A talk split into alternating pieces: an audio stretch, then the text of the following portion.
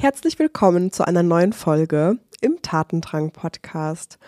Ich freue mich sehr, dass du wieder da bist und habe heute ein spannendes Gespräch für dich mit der lieben Alex Gessner. Sie ist Vice President Integration and Implementation bei der Solaris Bank und setzt sich schon seit vielen Jahren für das Thema Diversität in der Banking Industry ein. Und wir sprechen über ihren Werdegang, wie sie es geschafft hat, diese krasse Karriere zu machen, ohne eine Ausbildung oder ein Studium absolviert zu haben, was es mit ihr gemacht hat, wie sie damit umgegangen ist und dann aber auch ganz viel über das Thema Diversität, wie sie dazu gekommen ist, was da drinne steckt, wie auch eine Allyship, also eine Unterstützung in diesem Themengebiet aussehen kann. Und es ist ein ganz, ganz spannendes Gespräch geworden und ich wünsche dir ganz viel Spaß beim Zuhören. Herzlich willkommen zu Tatendrang, dein Podcast für mutige Veränderungen und gewagte Karrieresprünge. Ich bin Julia Schleid, Emotions- und Business Coach und ich zeige ambitionierten Leadern und Leaderinnen wie dir, die Karriere authentisch zu gestalten, endlich wieder zu träumen und voller Klarheit die eigene Zukunft in die Hand zu nehmen, ohne den Idealen anderer hinterherzujagen. Hier bekommst du die innovativsten Tools und meine persönlichen Erfahrungen als Unternehmerin. Was du bei mir nicht findest? Oberflächliche Tipps, die nett klingen, aber keine nachhaltige Veränderung bewirken. Jetzt ist der richtige Zeitpunkt, um deinen Tatendrang Wirklichkeit werden zu lassen. Schön, dass du hier bist. Let's go! Bevor wir gleich in das tolle Interview mit der Alex starten, möchte ich dir hier nochmal einen kleinen Hinweis und eine Einladung dalassen. In Kürze startet mein neues Programm Becoming werde die Person, die mutig ihren Weg geht. Und wenn du für dich gerade spürst, es darf was Neues in mein Leben kommen, ich möchte nächste Schritte gehen oder erste Schritte gehen, dann kann ich dich nur wirklich herzlich dazu einladen, diese Reise gemeinsam zu gehen mit einer Gruppe, acht Wochen, um ja einfach die Person zu werden, die diesen Weg geht. Und du kannst gerne mal überlegen für dich, was für dich als nächstes dran ist. Vielleicht ist es ein neuer Job, vielleicht ist es eine inhaltliche Neuausrichtung, vielleicht ist es aber auch der Start in die Selbstständigkeit oder auch dein bestehendes Unternehmen weiterzuentwickeln. Und all das geht einher mit einer Veränderung und mit einer Identitätsentwicklung. Und genau diesen Prozess werden wir durchlaufen. Vielleicht spürst du gerade erstmal diesen Ruf der Veränderung, diesen, diese Aufbruchenergie. Die werden wir behandeln. Wir werden zusammen erarbeiten, wohin es für dich gehen darf. Danach geht natürlich ganz viel um die wirkliche Transformation, das Herz dieser ganzen Veränderung. Und am Ende ist es genauso wichtig, die Integration zu bearbeiten. Diese Erfolge und auch Misserfolge und alles, was du auf dieser Reise erlebst, wirklich in dir aufzunehmen, als Erfahrungsschatz, auf den du in späteren Situationen auch zugreifen kannst. Und wenn du für dich merkst, hey, mich zieht dieses Programm, dann trag dich gerne auf die Warteliste ein. Dort erfährst du als erstes, wann das Programm wieder die Tore öffnet. Wir starten im Mai und um dir vorher schon mal so ein kleines Schmankerl zu geben, habe ich die 33 Keys for Change zusammengefasst. Das sind 33 Impulse, die dich durch diese Veränderung, die ich auch gerade beschrieben habe, durchführen mit einem entspannten Gefühl, mit einer Leichtigkeit, weil du einfach weißt, was auf dich zukommt, was dich erwartet und was auf diesem Weg passiert. Alle Links findest du in den Show Notes und jetzt ganz viel Spaß bei dem Gespräch mit der lieben Alex. Liebe Alex, ich freue mich total, dass du hier bist und dass wir heute über deinen Werdegang quatschen und aber auch über das Thema Diversität in der Banking-Industrie, um das schon mal vorwegzunehmen, glaube ich, ein ganz schönes Spannungsfeld. Zumindest mhm. aus meiner Perspektive derzeit. Mal gucken, äh, wie wir da später drauf schauen. Ich würde sagen, äh, stell dich doch gerne einfach einmal vor. Wer bist du? Was machst du? Und ja, welche Themen interessieren dich vielleicht auch? Ja, vielen Dank dir erstmal für die Einladung. Ich habe es dir schon vorab mal gesagt, es ist ein lang gehegter Traum von mir, endlich mal einen deutschen Podcast aufzunehmen. Und äh, das ist tatsächlich mein, äh, wie sagt man, mein, mein, mein Einstandspodcast in Deutschland. äh, zu mir, du hast schon gesagt, mein Name ist Alex, Alex Gessner, meine Pronomen sind sie und ihr. Ich bin aktuell bei einem Berliner Fintech, der Solaris SE, wohne aber mit meiner Frau südlich von Frankfurt. Das heißt, ich pendel immer mal wieder nach Berlin für ein paar Tage. Ist genau das richtige Maß an Berlin, das ich aushalte.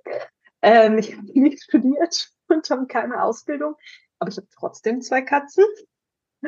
Ich werde öfter als ähm, Aktivistin für Frauenrechte und Transrechte bezeichnet und ähm, ich weiß ehrlich gesagt gar nicht so, ob mir dieser Titel zusteht, denn so Aktivismus aus der Sicherheit von einem festangestellten Verhältnis zu machen, hat für mich ganz wenig zu tun mit der Realität vieler AktivistInnen, die ihre Arbeit oft ehrenamtlich, unbezahlt und ja auch unter Gefahren und gegen massive Widerstände machen.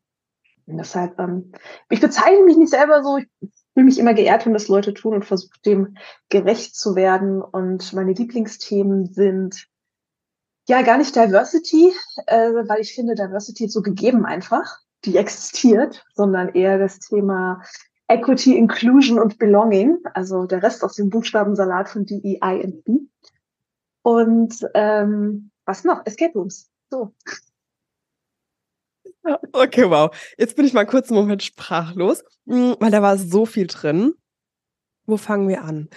Vielleicht fangen wir erstmal mit deinem Werdegang an. Mhm. Ähm, dann können wir ja so ein bisschen ähm, der Reihe nach vorgehen. Ähm, du hast gerade in einem Nebensatz äh, das erwähnt, dass du nicht studiert hast und keine Ausbildung gemacht hast. Magst du uns mal so ein bisschen in deine persönliche Entwicklung, in deine Reise mitnehmen? Wie war dein Werdegang? Was hast du erlebt in deinem Leben schon? Weil ich glaube, in einem Vorgespräch hatten wir schon mal ganz kurz, da war ich schon so voll baff und auch total beeindruckt. Und deshalb, ich glaube, da steckt schon ganz viel drin, was dich natürlich auch geprägt hat, für was du vielleicht auch heute stehst. Mhm. Magst du mal ein bisschen erzählen oder Einblicke geben? Ich mach mal. Und du unterbrichst mich, wenn ich zu lang rede. ähm, ich muss vorweg sagen, bevor jetzt äh, alle Schwiegereltern dieser Welt diesen Podcast aufhören äh, anzuhören, das war kein Plan, dass ich nicht studiere und keine Ausbildung mache. Und ich würde das jetzt auch nicht unbedingt empfehlen. Bei mir ist es tatsächlich ähm, einfach so gekommen. Äh, wie ist das gekommen? Ich bin das Kind einer alleinerziehenden Mutter. Ich bin in Brandenburg geboren, damals in Ostdeutschland. Und meine Mutter ist, als ich noch ein Baby war, mit mir kurz vor Mauerfall, Mauerfall, Mauerfall aus dem Osten nach Baden-Württemberg ähm, geflüchtet und hat dann äh, war, war Kellnerin damals, mittlerweile ist sie Ergotherapeutin und hat in einem ja, sehr, sehr kleinen Dorf mit einem Kind, das offensichtlich nicht Bio-Deutsch, ich bin halb syrisch bin, ähm, ja, gelebt, hat mich da aufgezogen, da habe ich 18, 19 Jahre gelebt und habe da extrem viel Othering erlebt. Also ich war oft anders. Das hatte mit der Hautfarbe zu tun, das hatte mit der, der Gesichtsform zu tun. Das könnt ihr nicht sehen, ich habe Radiogesicht, aber äh, man sieht mir schon an, dass ich nicht deutsch bin, äh, zumindest nicht zu 100 Prozent.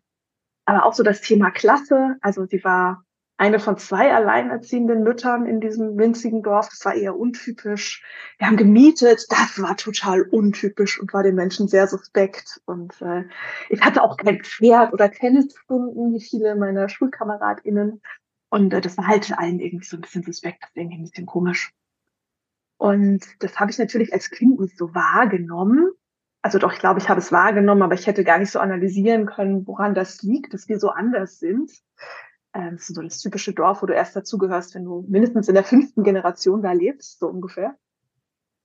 Äh, ich habe das natürlich dann erst später reflektiert und ich bin erst so bei mir angekommen, als ich direkt nach dem Abi ausgezogen bin. Bin zum einen mit dem äh, neuen Mann meiner Mutter nicht klargekommen, also wirklich so gar nicht. Ich glaube, wenn ich da noch länger geblieben wäre, dann hätte einer von uns beiden dem anderen den Kopf eingeschlagen. Und ähm, da bin ich also weggezogen mit ungefähr 500 Euro nach England, ohne Job und ohne Wohnung. Und äh, ich hatte gar kein Geld zu studieren und aber auch keine Idee. Was will ich denn studieren? Was will ich vielleicht für eine Ausbildung machen? Ich wollte mir erstmal so dieses typische Auslandsjahr nehmen, um zu gucken, was, was könnte denn da in Frage kommen. Und dann kam es, wie es kommen musste. Ich habe gearbeitet und Vollzeit gearbeitet und dann war ich irgendwie drin. Und in England gibt es zwar auch extrem viel Klassismus und äh, strukturelle ja, Unterschiede zwischen Gesellschaftsschichten, aber die sind nicht so wahnsinnig auf Bildung bezogen, zumindest nicht in der Arbeitergesellschaft. Da war das ja ziemlich leicht reinzukommen. Ich glaube, in Deutschland haben mir zumindest viele Leute gesagt, so ohne Abi, äh Quatsch, ohne Abi, das hatte ich ja, ohne Studium und ohne Ausbildung, ja, was willst du da schon werden? Ne? Da kommst du nirgends rein. Ich bin relativ schnell in einen großen Konzern gekommen und ähm, ja, dann habe ich immer weitergearbeitet irgendwie und das mit dem Studieren nie nachgeholt. Mega spannend. Und wurdest du dann von, ne, du hattest ja vielleicht auch Jobwechsel und äh, nochmal, ne, bist ja auch irgendwann wieder zurückgekommen nach Deutschland. Gab es da mal die Fragen ähm, nach deiner Ausbildung oder hat einfach dann dein Erfahrungslevel da einfach den, den Großteil deiner Überzeugungskraft dann in dem Moment auch ausgemacht? Beides erlebt tatsächlich. Also in England war das vollkommen egal. Ich habe in Brighton gelebt, eine der, der queeren Metropolen ähm, da gibt. Und ja, da hat das nie irgendjemanden interessiert. Ich glaube, wahrscheinlich würde ich heute rückblickend sehen, dass man das am Gehalt sehr wohl gemerkt hat, ob jetzt jemand einen Bachelor hat oder einen mhm. Master oder nicht. Aber weder für das da einsteigen noch fürs weitere befördert werden, hat es jemals einen Unterschied gemacht. Und auch davor war ich in einer, in einer Spieletesterfirma. Auch da hat das wirklich kein Haar nachgekräht, so ungefähr in Deutschland. Ich war tatsächlich beim gleichen Konzern die ganze Zeit und unterschiedlichen Stationen. Nach Deutschland bin ich 2012 zurückgekommen und habe da bei internen Wechseln, ne, wo man sich denkt, wer guckt da schon noch irgendwie auf so alte Arbeitszeugnisse oder so, da habe ich die Frage immer nur von deutschen Managern, und ich muss absichtlich nicht gendern an der Stelle, das waren nur Männer, gestellt bekommen, ähm, warum denn das so ist und ob mir denn klar wäre, dass das ein riesen Nachteil wäre und wie ich es denn mal irgendwie schaffen wollen würde. Und da war ich schon, ja, im, im mittleren Management eigentlich. Mm, und dann jetzt so in der, in der letzten, im letzten Drittel meiner Karriere bin ich in der privilegierten Position, dass ich so hohe Positionen besetze, dass es da eigentlich gar keinen mehr interessiert. Also da ist es dann wirklich die Erfahrung, es ist auch viel das Netzwerk, das man hat. Mhm. Wo wurde man schon mal beobachtet? Wo wurde man schon mal gesehen und wahrgenommen? Und diese Chancen ergeben sich leider heute oft noch ähm, in den höheren Managementpositionen. Und da muss ich, glaube ich, muss mal gucken, aber bei meinem letzten Arbeitswechsel, also wirklich Arbeitgeberwechsel, wurde auch gar kein Zeugnis angefragt oder gar keine, nennt man das, gar keine Dokumentenlandschaft. Mega spannend. Und wenn du uns vielleicht mal so ein bisschen damit reinnimmst, also wie war das damals für dich und woher hast du vielleicht auch den Mut genommen, ähm, ne, mit 500 Euro in der Tasche nach, nach England zu gehen und was, also gab es nicht immer mal wieder, und ich möchte dir das jetzt nicht irgendwie einreden oder so, du brauchst die Momente nicht suchen, ne, aber gerne mal so ein bisschen Einblicke geben. Gab es mal Momente, wo du gedacht hast, das muss ich noch nachholen? Oder das muss ich noch nachholen, um dann. Ne, das sind ja so mhm. ganz klassisch, ich brauche erst dann.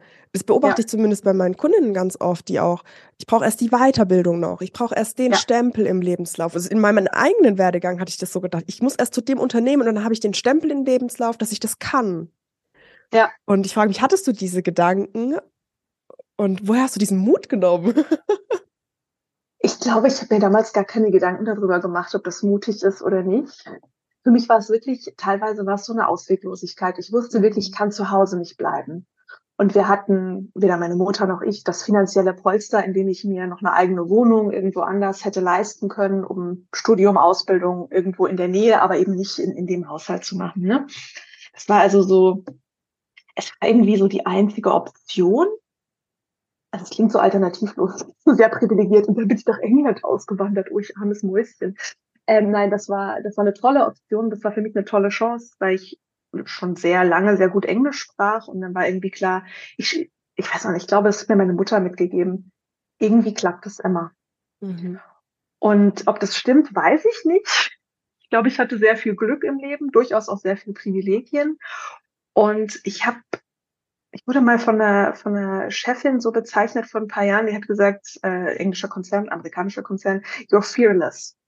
Und ich wusste damit irgendwie nichts anzufangen, weil ich relativ oft das Gefühl habe, so, naja, ich zweifle schon und traue mir Sachen nicht zu und habe vielleicht sogar Angst. Mhm. Aber Fearless hieß dann, glaube ich, für sie so ein bisschen, du machst es halt dann trotzdem irgendwie, du mhm. lässt dich davon nicht aufhalten. Äh, zum Thema hatte ich das Gefühl, dass ich was nachholen muss.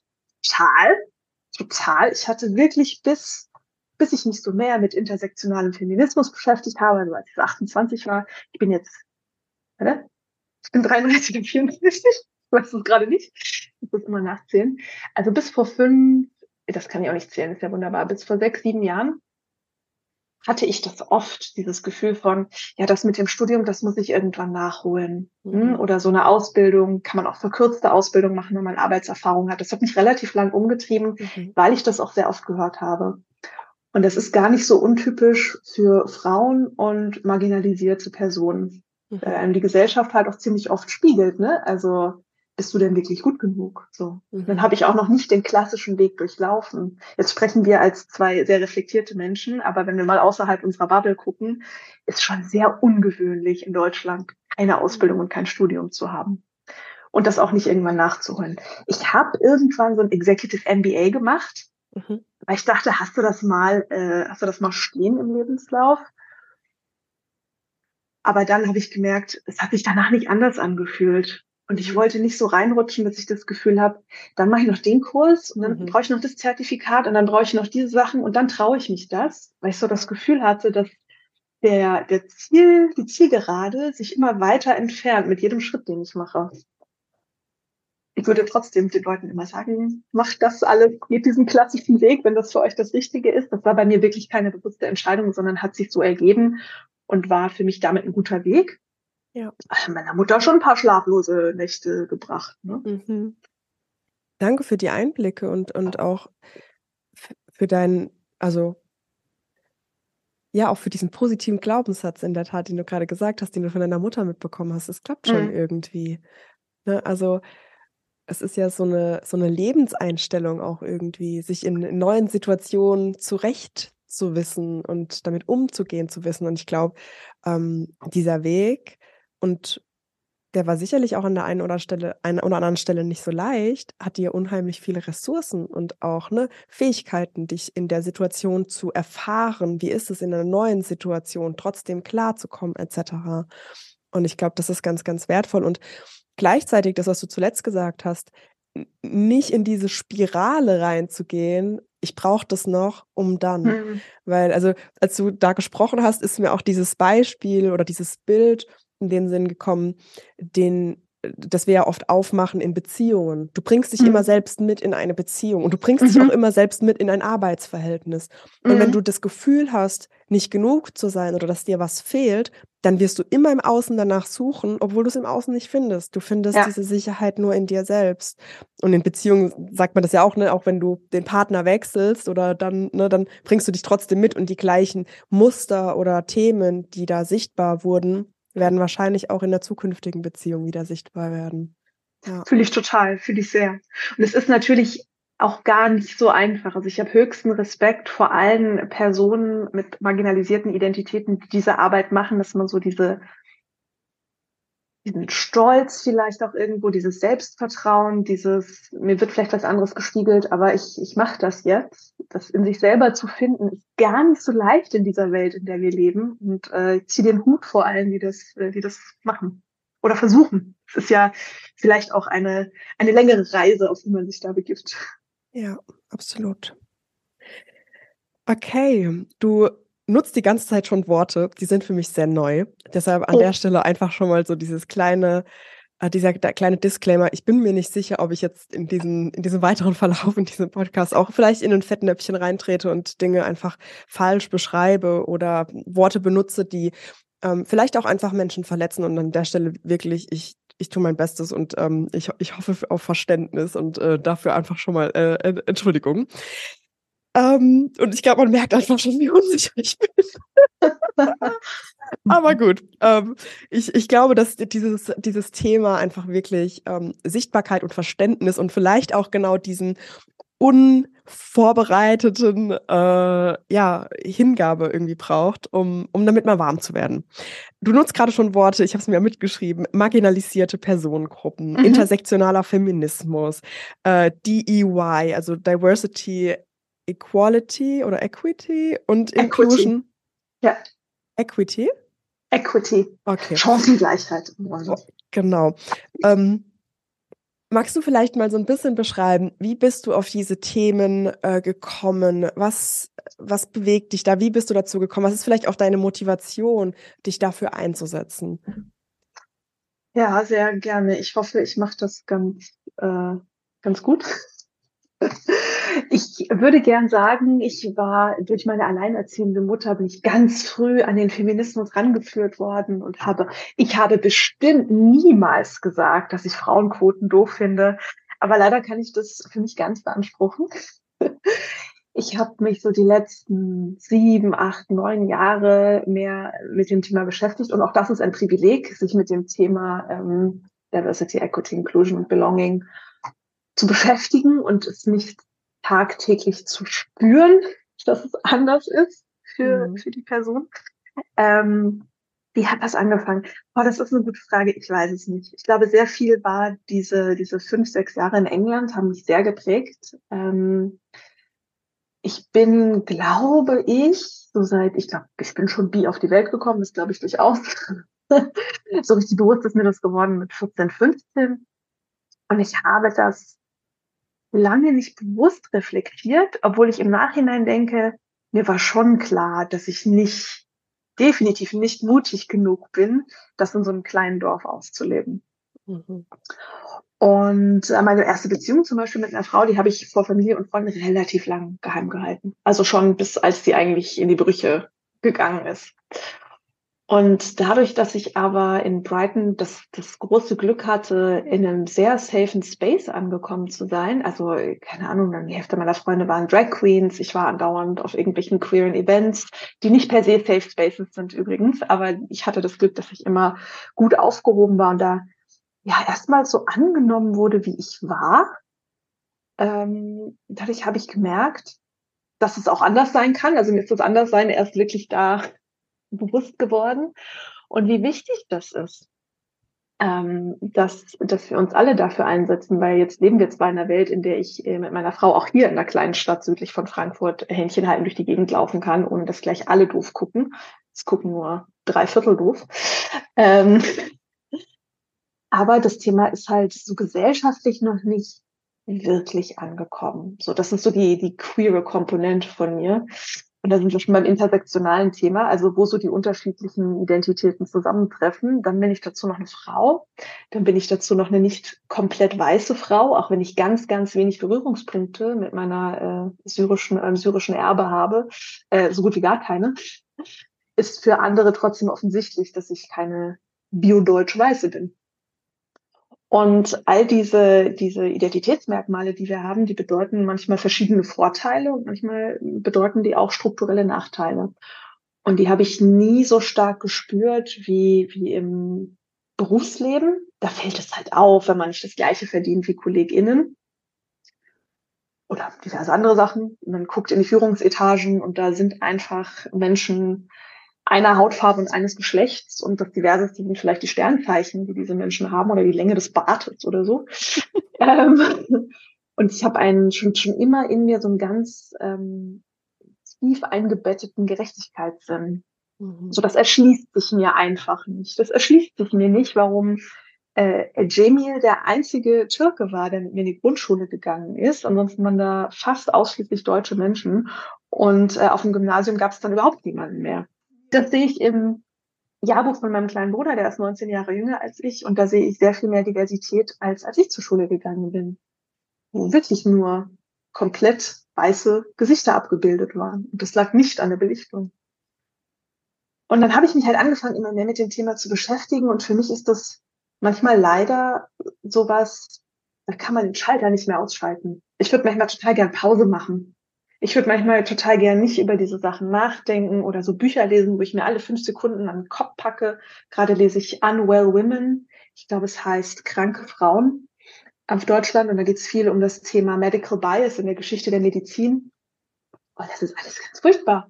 Und das möchte ich manchmal nicht. Ich bin ja ein Grund aus positiver Mensch und möchte, möchte, dass die Welt gut ist. Aber das ist sie natürlich nicht, wenn man die Augen davor verschließt. Und dann über die Jahre immer mehr versucht, selber zu wachsen, viel zu, äh, ich spreche so viel Englisch, das liegt an meinen, an meinen Jahren in England, das tut mir leid. Ich habe gerade keine deutsche Entsprechung dafür. Mhm. Unlearn, musste viele Dinge entlernen, verlernen, die ich verinnerlicht hatte. Ich habe in Frauenhäusern äh, gearbeitet, ich, ich ähm, bin auch viel in Trans-Shelters unterwegs und naja, da sieht man zum einen sich immer wieder Natürlich gibt es Menschen, die noch viel mehr Diskriminierung erfahren, als ich das hier hatte. Ich bin da, glaube ich, sehr privilegiert aufgewachsen. Und auf der anderen Seite so viel Gutes, das entstehen kann, wenn wir mehr Chancengleichheit, mehr Gerechtigkeit in der Welt haben. Und das ist also nicht so ein ausschlaggebendes Erlebnis gewesen, sondern mit der Zeit bin ich an das Thema irgendwie, hat das doch in meinem Herzen so einen Samen gepflanzt und jetzt sind da lauter Wurzeln, es geht nicht mehr weg, kann es nicht wegdenken, ich kann mich letztens wieder in der Finanzindustrie, ist wirklich ganz extrem, ähm, so leider und ich kriege in mein LinkedIn irgendwie nur gespült ein Panel nach dem anderen zum Thema Zukunft von dies, Zukunft von das.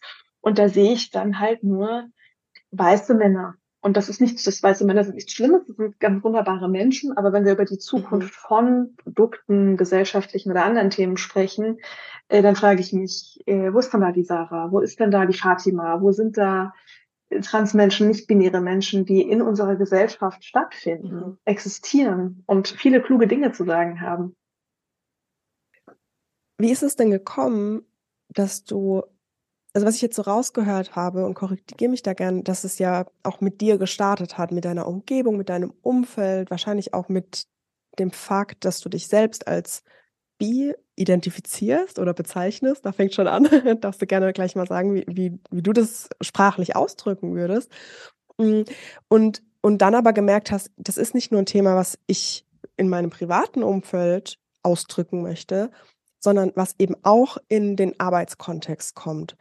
Ähm, was waren da vielleicht auch deine ersten Erfahrungen? Also waren das, waren das irgendwie Frauennetzwerke oder waren es Menschen, auf die du getroffen bist und, dann waren es vielleicht gemeinsame Erfahrungen, die ihr hattet, die ihr dann sichtbar gemacht habt? Oder was, waren, was war so dieser Moment, wo das mehr Raum eingenommen hat von ich beschäftige damit, mich damit, ich lese, ich höre, ich habe in meinem Freundeskreis ganz viele Menschen hinzu, ich setze mich jetzt aktiv ein.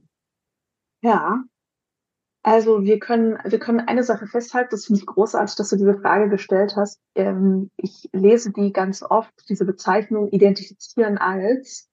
Und das möchte ich allen Menschen, die diesen äh, Podcast hören, ans Herz legen. Bitte streicht das komplett aus eurem mhm. Wortschatz. Das ist überhaupt nicht schlimm, dass du das gesagt hast, sondern ich finde das super, wenn man da ein Beispiel ähm, zeigen kann. Ich glaube nicht, dass äh, du dich als Unternehmerin identifizierst. Du bist eine. Mhm. Oder bist du in Karlsruhe auch geboren? In der Nähe von Heidelberg. Okay, identifizierst du dich als mhm. oder bist mhm. Das ist für diese Identitäten, über die wir hier sprechen, komplett wichtig. Äh, ganz besonders wichtig wird es jetzt bei, äh, bei Transidentitäten. Mir persönlich ist das für mich nicht wichtig, aber ich möchte hier kurz die Fahne hochhalten für Menschen, die sich anhören müssen. Zum Beispiel äh, Transfrauen identifizieren sich als Frauen. Ja, das tun sie nicht. Sie sind mhm. eine Frau, genauso wie ich eine Frau bin und du eine Frau bist.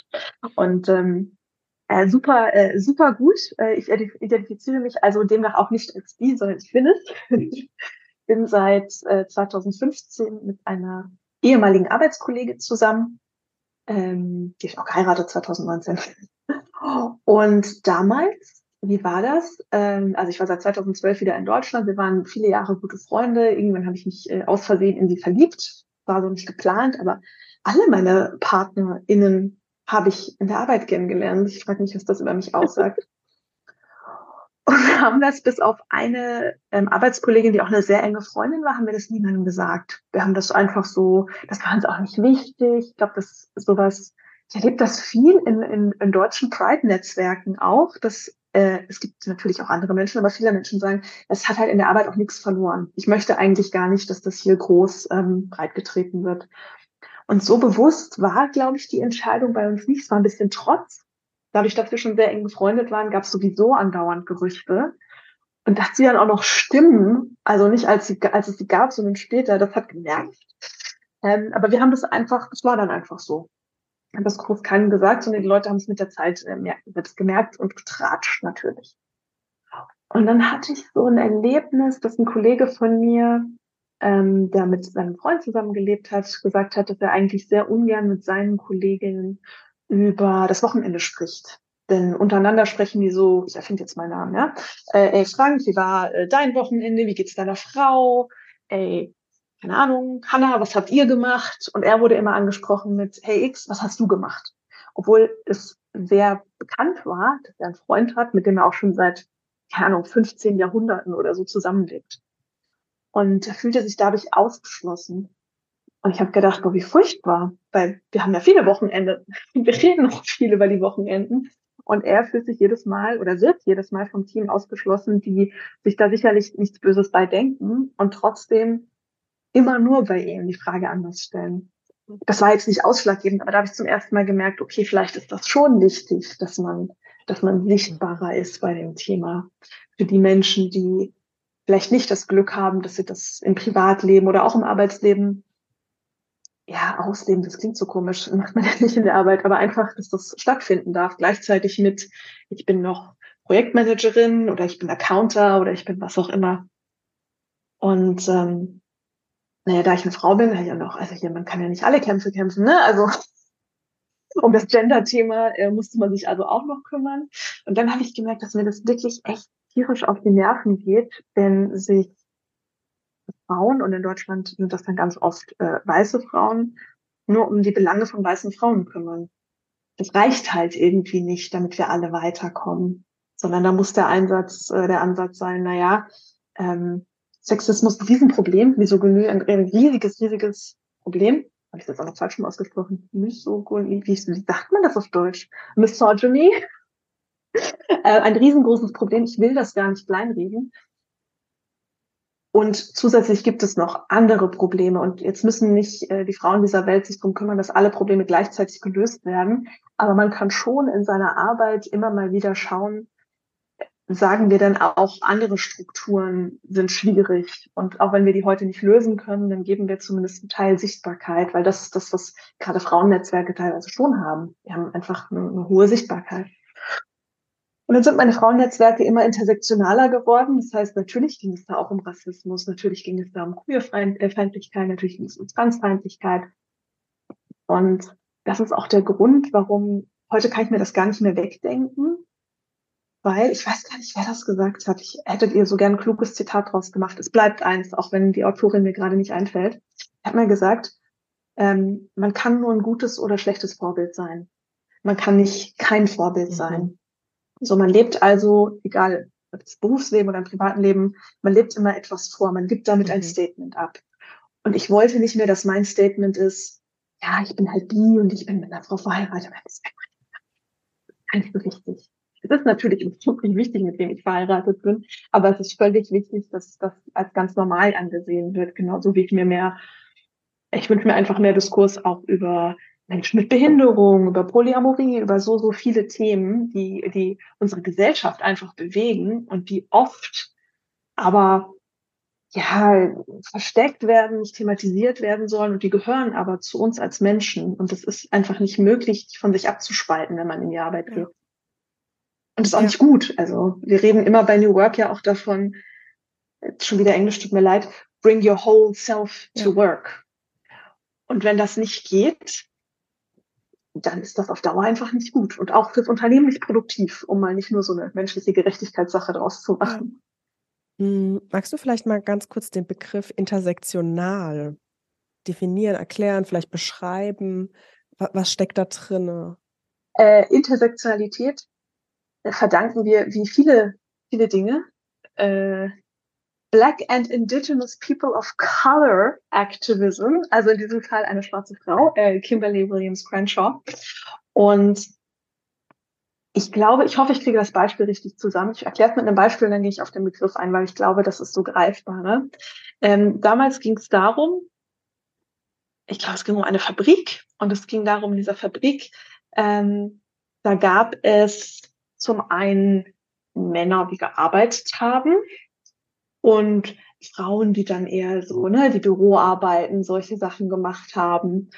Und damit waren so, äh, unter den Arbeitern gab es durchaus schwarze Männer und unter den Sekretärinnen, das waren fast ausschließlich weiße Frauen. Und damit sagte man dann, ja, hier ist doch überhaupt keine Diskriminierung, ist doch alles super, wir haben doch hier ne, verschiedenste Menschen abgebildet. So, wenn nicht stattgefunden hat, äh, sind schwarze Frauen. Und ich hoffe gerade so sehr, dass ich das Beispiel nicht mit irgendwelchen anderen Sachen durcheinander bringe.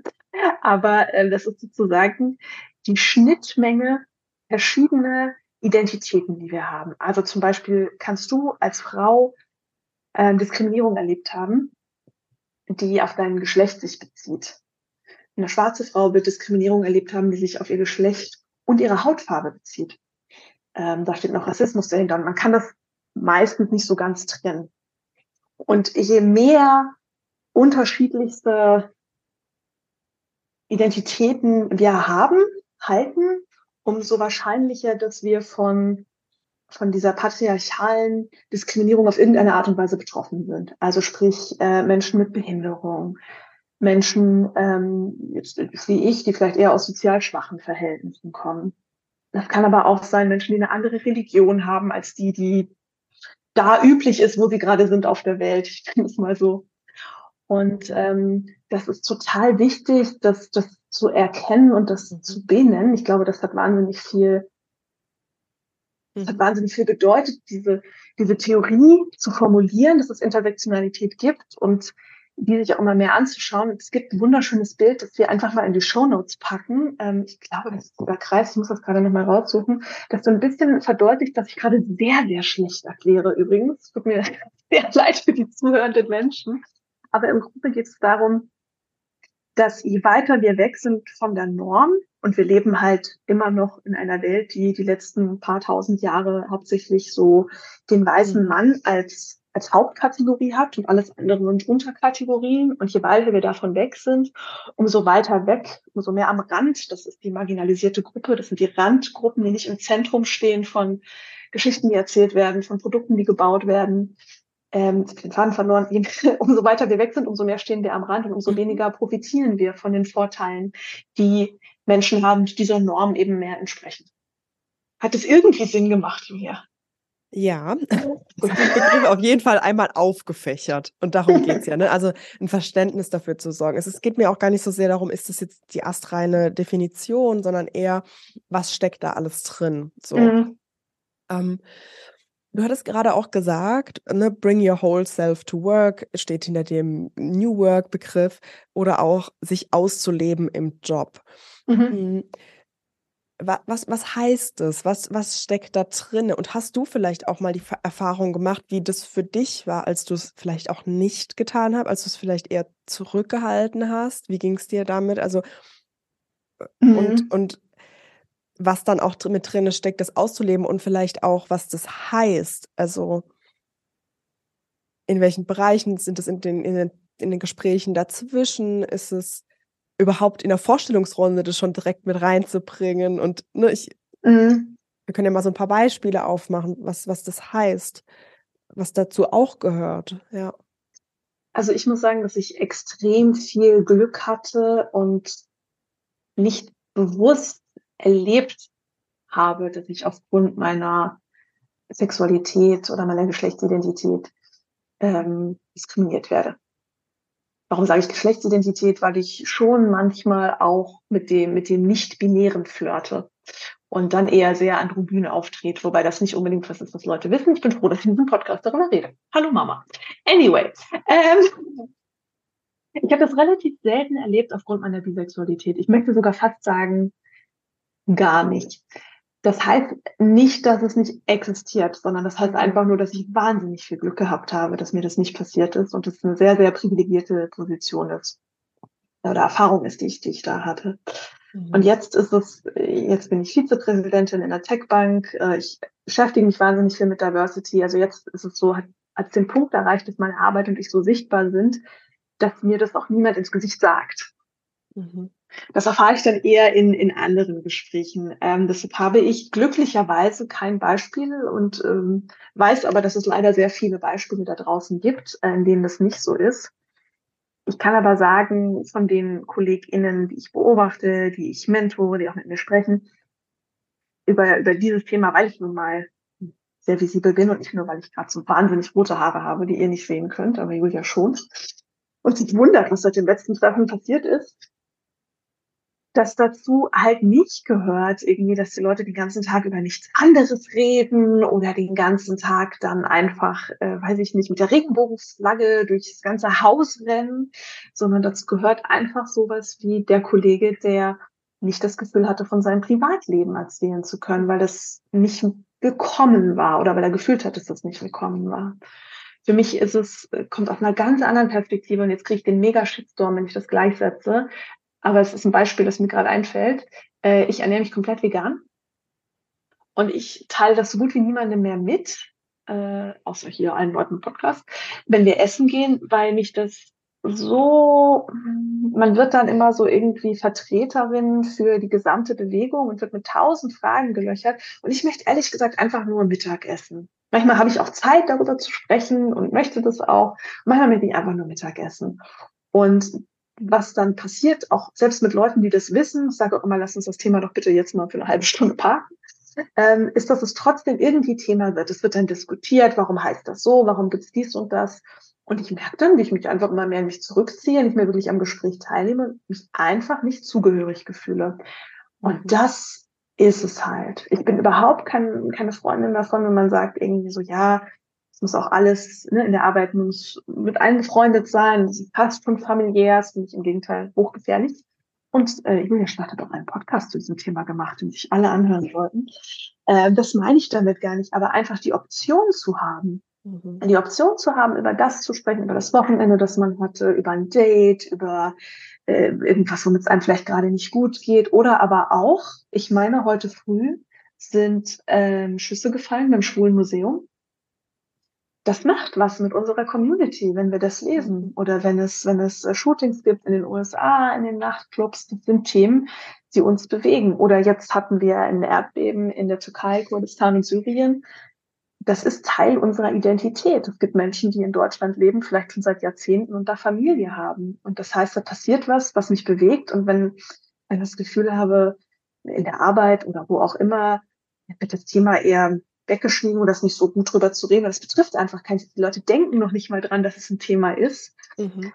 Dann fühle ich mich nicht zugehörig. Und ich bin fest davon überzeugt, dass wenn Leute sich nicht zugehörig fühlen, dass wir, dass wir dann sehr gute Leute verlieren. Dass wir besonders Diversität verlieren, wenn immer die Leute, die betroffen sind, dafür kämpfen müssen, dass es Aufmerksamkeit gibt für ein Thema. Wie sieht denn Allyship aus? Und das ist auch ein Begriff, ne? den habe ich jetzt einfach mal so übernommen. Was, was, was heißt es überhaupt? Was ist das? Ähm, was kann und vielleicht auch, wo sagst du sogar, was muss jeder tun? Was, was braucht's? Was, was steckt da drinne? Ähm, auch meine Reaktion, ne, kannst du gerne auch mal einordnen.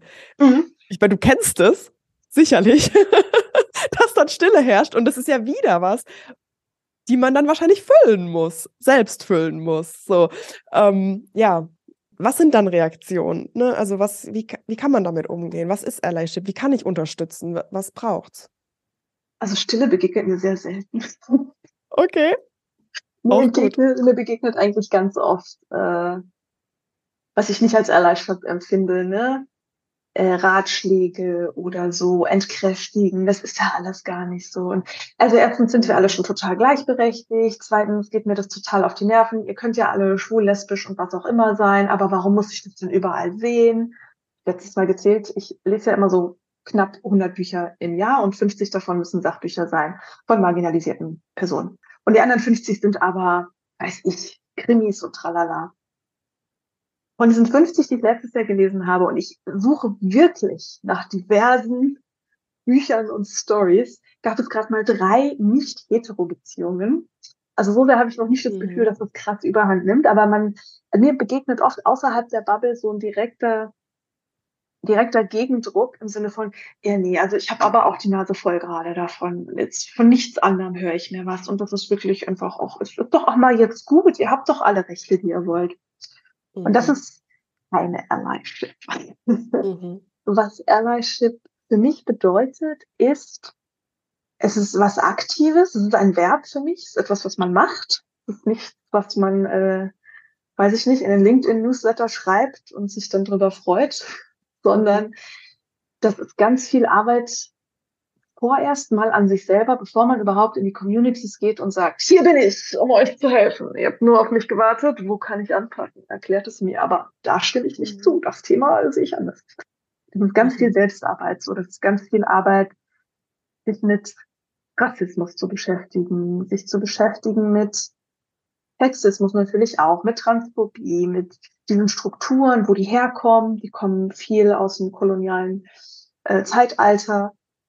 Wie wir da geprägt sind, warum das so ist, warum wir oft diese, äh, nee, nee, Moment, ich aber nicht Reaktion haben, wenn jemand, mhm. die sagen immer, wenn jemand die Rassismuskeule ra rausholt oder dies und das. Mhm. Das passiert ja ganz oft, dass wir oder Menschen, äh, die wir vielleicht bewundern, die in der Öffentlichkeit stehen, durchaus von vielen unterschiedlichen Aktivisten darauf hingewiesen werden, wenn mal eine Aktion nicht so cool war. Ne? Also ganz viele gibt's da ja. Und das ist auch gut. Ich bewundere äh, Leute, die äh, die diese Arbeit machen und die diese Energie aufbringen müssen, einfach auch. Bewundern ist komplett das falsche Wort, fällt mir gerade auf. Es bleibt einem einfach nichts anderes übrig, wenn man nicht in einer komplett beknackten Welt leben möchte.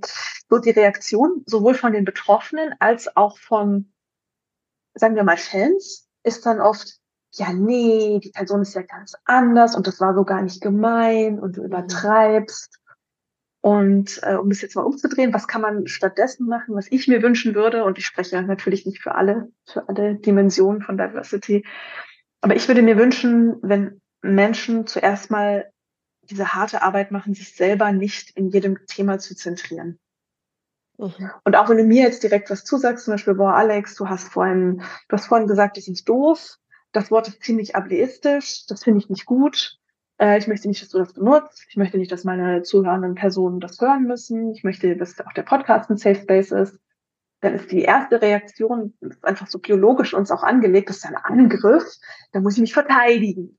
Mhm. Und diesen Impuls zu kontrollieren und einfach erstmal nur zuzuhören und diesen Raum zu geben, das wäre Schritt Nummer eins. Schritt Nummer zwei wäre, ähm, das ist äh, Free Education Work heute nicht mein Deutschtag, Julia, es tut mir leid. Äh, diese Person nimmt sich gerade die Zeit, obwohl sie einen, einen Angriff erfahren hat, egal ob ich den jetzt groß oder klein finde, ähm, mir zu erklären, nicht darüber aufzuklären, warum das nicht in Ordnung war, warum ich sie verletzt habe, warum ich sie vielleicht sogar ähm, diskriminiert habe.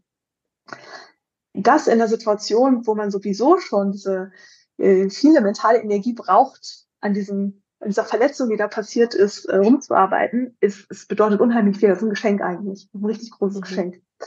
Äh, dass man bitte nicht kaputt macht, indem man Mist sagt, zum Beispiel. Mhm. Ähm, das wäre super gut. Das, das wäre so, das ist so das Einstiegsding, das will aber keiner hören. Alle wollen dann eher hören, keine Ahnung, so, ja, ich habe jetzt gelesen, von wegen, ne, was ist hier noch morgen? Ist Equal Pay Day. Frauen haben komplett bis jetzt äh, umsonst gearbeitet, das geht ja gar nicht, da muss man was machen. Ich bin jetzt hier, ich möchte was machen. Und das ist ja auch total schön, dass man so den Impuls hat, eigentlich Probleme lösen zu wollen. Das ist was sehr Menschliches. Und gerade wenn es Menschen sind, die uns sehr nahestehen, ist da per se nichts Schlechtes. Problem ist nur, wenn es super einfache Lösungen gäbe, mhm. dann wären die auch schon umgesetzt worden. Und das liegt nicht daran, dass zu wenig Leute sagen, ja, ich bin hier, ich möchte mithelfen. Und das ist ganz schwer, glaube ich, für uns manchmal zu akzeptieren. Also ähnlich wie wenn, keine Ahnung, wenn du jetzt eine Verletzung hättest und hättest ganz schlimme Schmerzen, dann würde mir das schwerfallen, das hinzunehmen, ohne dass ich was machen kann, weil ich nicht möchte, dass es dir schlecht mhm. geht, weil du Schmerzen hast. Und dieses Aushalten, was marginalisierte Personen einfach ihr ganzes Leben lang müssen, das ist halt so, wie es ist. Da gibt es mhm. meistens keine einfache Antwort drauf und das ist nicht schön. Äh, aber bring das Aushalten nicht noch zu mir, sondern mach das erstmal mit dir selber aus. Und dann, mhm. dann sind wir an dem Punkt, dass wir sagen können, hey, jetzt kann Allyship verschiedene Formen annehmen. Das kann was Großes sein, man kann mit auf Demos gehen, man kann die Arbeit für marginalisierte Personen machen. Das heißt bei uns zum Beispiel, wir haben eine Ally Group, ähm, Ally Group in der Solaris Bank. Oh, wir heißen gar nicht mehr Solaris Bank, in der Solaris SE. Und da können wir immer hingehen, wenn wir sagen, hey, ich habe gerade die, die emotionale Energie nicht dafür, aber hier ist schon wieder so ein Panel, so ein Panel, das einfach nur mit Männern besetzt ist. Und ähm, da ist auch noch einer von unseren dabei. Kannst du bitte mal hingehen und dem sagen, hey, nächstes Mal wäre es echt schön. Du würdest, wenn du auf sowas eingeladen wirst, auch, äh, du wirst auf sowas eingeladen, ähm, du würdest noch mal ein bisschen nachhaken, wie es dann aussieht mit der, der SpeakerInnenverteilung. Gibt es auch andere Perspektiven als die, die jetzt schon viermal abgebildet ist? Mhm. Auch das ist Allyship. Das ist was, das dauert nicht besonders lang, das dauert drei mhm. Sekunden. Das ändert jetzt nicht alle Probleme, die wir haben, aber das mhm. hilft mir sehr, dass ich mich gesehen fühle, dass ich weiß, keine Ahnung, äh, guck mal, diese Person, sehr hochrangiger Manager, sagt immer Guys im Call. Bei mhm. Guys sind einfach viele Menschen nicht mit gemeint. Das ist nicht so neutral, wie die Leute immer tun. Mhm. Ähm, folgende Alternativen gibt es, die man vielleicht mal mitgeben könnte. Allyship kann auch Petitionen sein, es kann Netzwerke sein, das kann so, es kann unglaublich viel sein. Mhm. Aber es muss von so einem Punkt kommen, wo ich erstmal verstanden habe, was ist eigentlich mein eigenes Privileg? Mhm. Und wieso geht es bei Allyship nicht darum, was ich für ein toller Mensch bin? Mhm. Das würde ich mir wünschen. Lange Antwort. Tut mir leid, ich muss trinken. Ja, also dafür brauchst du dich gar nicht entschuldigen. Ich frage ja dann. und die braucht es auch manchmal, um so ein, wie du auch sagst, ne, wenn es so einfach wäre, dann, ne, um so ein ja. komplexes Thema auch mal ähm, zu durchdringen und, und vor allem das sichtbar zu machen, was ja auch da ist. Ja. Ja, und es ist natürlich mir schon klar, dass es jetzt so Sachen sind, äh, da verwende ich auch manchmal Worte, das tut mir leid, ich, ich kann schon gar nicht mehr anders reden. Wie gesagt, der Schalter ist umgelegt. Da verliert man Leute dann auch mal, wenn man sagt, mhm. äh, decenter yourself as an ally, ja, äh, setzt euch nicht selbst äh, ins Zentrum oder ja. verändert euer Mindset hin von, einer greift euch an. Wenn wir sagen, bitte sagt das N-Wort nicht, das Z-Schnitzel hat einen anderen Namen und der M-Punkt-Kopf, ist der so? Ich weiß es schon gar nicht mehr. Ist schön, dass ihr damit aufgewachsen seid und dass das Wort für euch so heißt. Es tut euch aber auch nicht weh, wenn ihr diese Essenssachen jetzt einfach anders nennt. So, das geht nicht mhm. gegen euch. Mhm. Niemand, äh, niemand greift euch an, äh, sondern das ist Feedback, das euch hilft, diese Strukturen, die wir haben, ein bisschen aufzulösen. Wir haben eigentlich ein Ziel. Und zwar das Ziel äh, Chancengleichheit, soziale Gerechtigkeit für alle. Aber alle muss halt alle heißen. Ja. Vielleicht einmal noch in diese Banking-Industrie. Was ja. beobachtest du da? Was sind da Bewegungen? Ne? Hast du das Gefühl, da tut sich was? Hast du das Gefühl, da seid ihr noch in, ganz am Anfang? Ähm, ich bin da gar nicht drin, deshalb würde ich gerne einfach mal so deine Sichtweise ähm, hören, weil du ja da einfach schon lange unterwegs bist. Ja, also die Bankenindustrie an sich gibt es ganz tolle ähm, Reports und Studien von der Boston Consulting Group. Mhm. Packen wir alles in die Shownotes. Erinnere mich dran, wenn ich dir den Link Gerne. schicke. Die äh, das Thema so ein bisschen analysieren und tatsächlich auch so, ein so ein Ranking in Europa erstellen, wer besonders gut ist äh, in Sachen, jetzt äh, reduzieren wir es mal auf Frauen und Finance.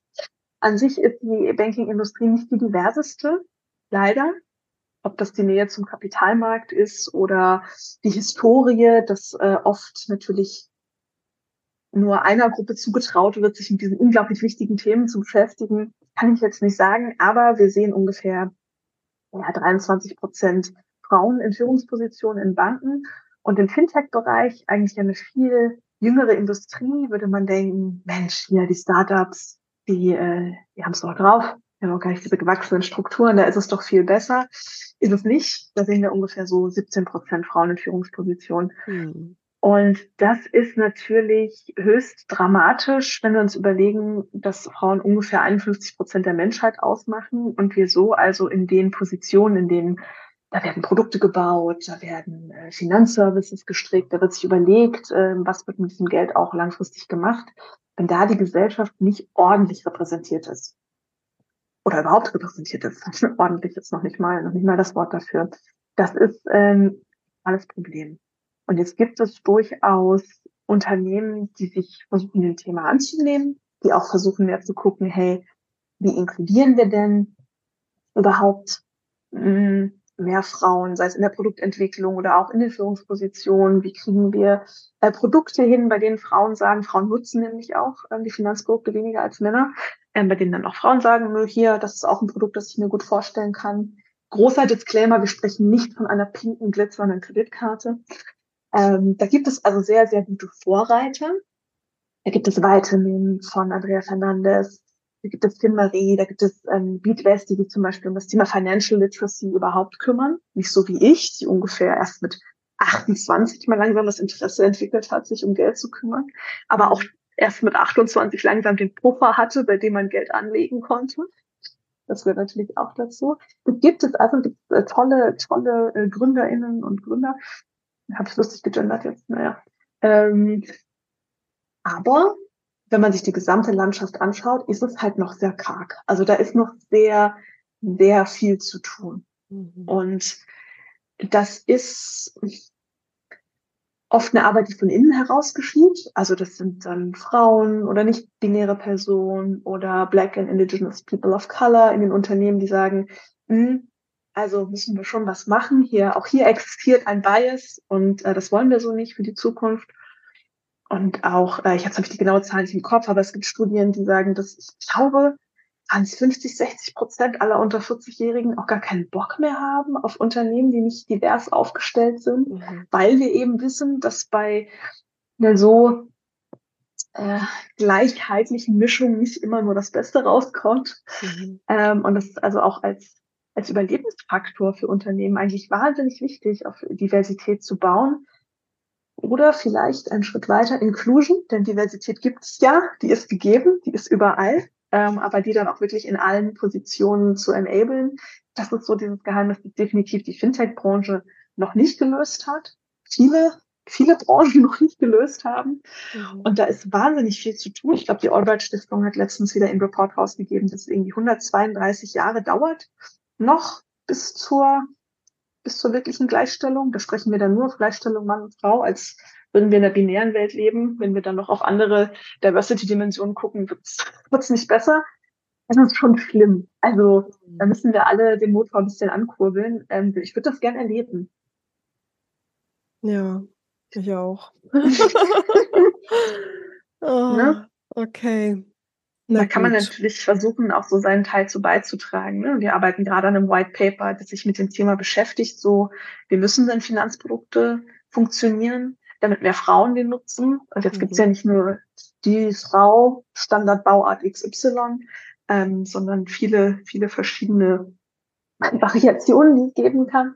Und wir haben deshalb noch einen Deep Dive auf A, Transfrauen und B, migrantisierte Frauen mhm. in diesem White Paper mit aufgenommen, weil sich da ganz andere Probleme ergeben. Da geht es mhm. dann um Vertrauen gegenüber Bankberatern, da geht es dann um ernst genommen werden. Und das ist jetzt eine ein kleiner Beitrag, den wir leisten können, um die Gender Data Gap zu schließen. Aber immerhin, also Bewegung ist schon da, um nicht so ganz negativ zu enden. Uh, wenn dieses White Paper erschienen ist, dann kannst du gerne Bescheid geben. Dann äh, packen wir das nachträglich noch in die Show Notes. Um, Sehr gerne. Dann um, ist auch das einfach ein bisschen sichtbarer. Okay, um, ist denn noch irgendwas offen geblieben, über das wir noch nicht gesprochen haben? Ja, gut, dass du es erwähnst. Wir haben es vorhin angerissen, das ist mir gerade noch eingefallen. Wir haben ein bisschen darüber gesprochen, ähm, was sind denn Beispiele, warum das so wichtig ist, sich selber mitzubringen zur Arbeit. Und ich merke gerade, ich habe nur so über die Feel-Good-Beispiele gesprochen oder über die, wo man jetzt vielleicht als zuhörende Person sagt, ja, ist ja nicht so schlimm, wenn du über dein Wochenende nichts erzählen kannst. Aber es kommt ja noch viel schlimmer, wenn Menschen Dinge nicht wissen oder vielleicht sogar wenn sie wissen, hey Julia, keine Ahnung, die hat äh, überall Bambus stehen und dann kommen immer nur Bambuswitze. Das klingt jetzt lächerlich, aber natürlich ist das ein bisschen lächerlich, wenn es darum geht, dass es vielleicht schwulenfeindliche Witze gibt, rassistische Aussagen, Beispiele, dann sind wir nicht nur bei, ich fühle mich nicht zugehörig, sondern ich fühle mich, ich fühle mich unwohl, ich fühle mich vielleicht sogar unsicher. Und das ist äh, Psychological Safety ist äh, ungefähr so das wichtigste Wort, das gerade äh, durch die Gegend geworfen wird. Mhm. Das ist dann natürlich, ähm, ja, das ist brandgefährlich. Und ich glaube schon, dass so im, im Kleinen, das kann man am, am Tisch sein, am, am Esszimmertisch abends, das kann aber auch im Büro sein, ähm, warum ich denke, dass das so wichtig ist, auch Stellung zu beziehen und, und Sichtbarkeit zu schaffen, ist, weil wir einfach in 2023 immer noch mit struktureller Diskriminierung zu tun haben. In allen, wirklich allen, allen, jedem einzelnen Diversity-Bereich. Und äh, auf einen möchte ich äh, jetzt nochmal ganz kurz, äh, ganz gesondert eingehen. Äh, es gibt so einen jährlichen Report von der ILGA. Ich weiß ehrlich gesagt gerade gar nicht, wofür die steht. Aber die hat zum Beispiel 2022 festgestellt, dass das das gewalttätigste Jahr für LGBTQIA2S ist. IA2S kann ich gerne noch erklären gleich, ähm, Personen ähm, in, in Europa und Asien in den letzten zehn Jahren war. Also von wegen irgendwie, es wird besser und wir erreichen mehr Chancengleichheit oder weniger Feindlichkeit, äh, mehr.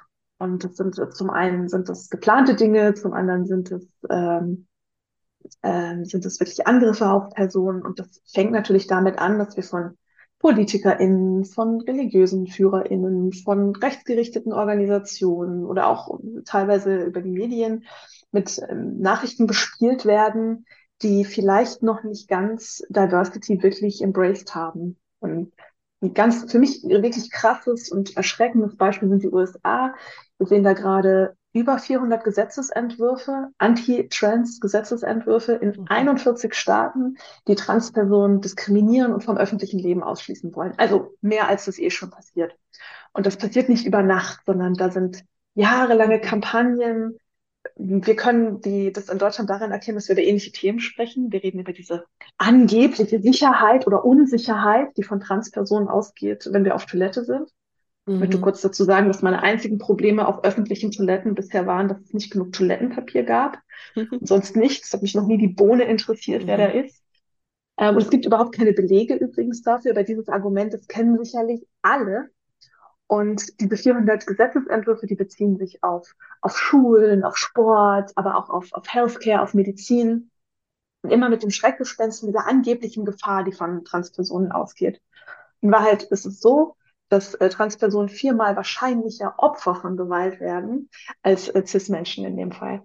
Und das, das zeigt, dass noch so, so viel zu tun ist, weil eigentlich denken wir, wir haben uns so viel weiterentwickelt, aber das kann irgendwie nicht stimmen, wenn große mhm. Teile unserer Communities nicht geschützt sind. Einfach nur dafür, wer sie sind. Und deshalb mhm. ist, ist diese Öffentlichkeitsarbeit von AktivistInnen, aber auch von Allies extrem wichtig. So wichtig. Danke dir also mir fällt jetzt keine gute Überleitung ein, um äh, meine Abschlussfrage noch zu stellen, die ich einfach all meinen Interviewgästen ähm, äh, stelle. Ähm, und ich stelle sie dir einfach mal und du kannst ja mal gucken, was auch intuitiv äh, nach oben kommt.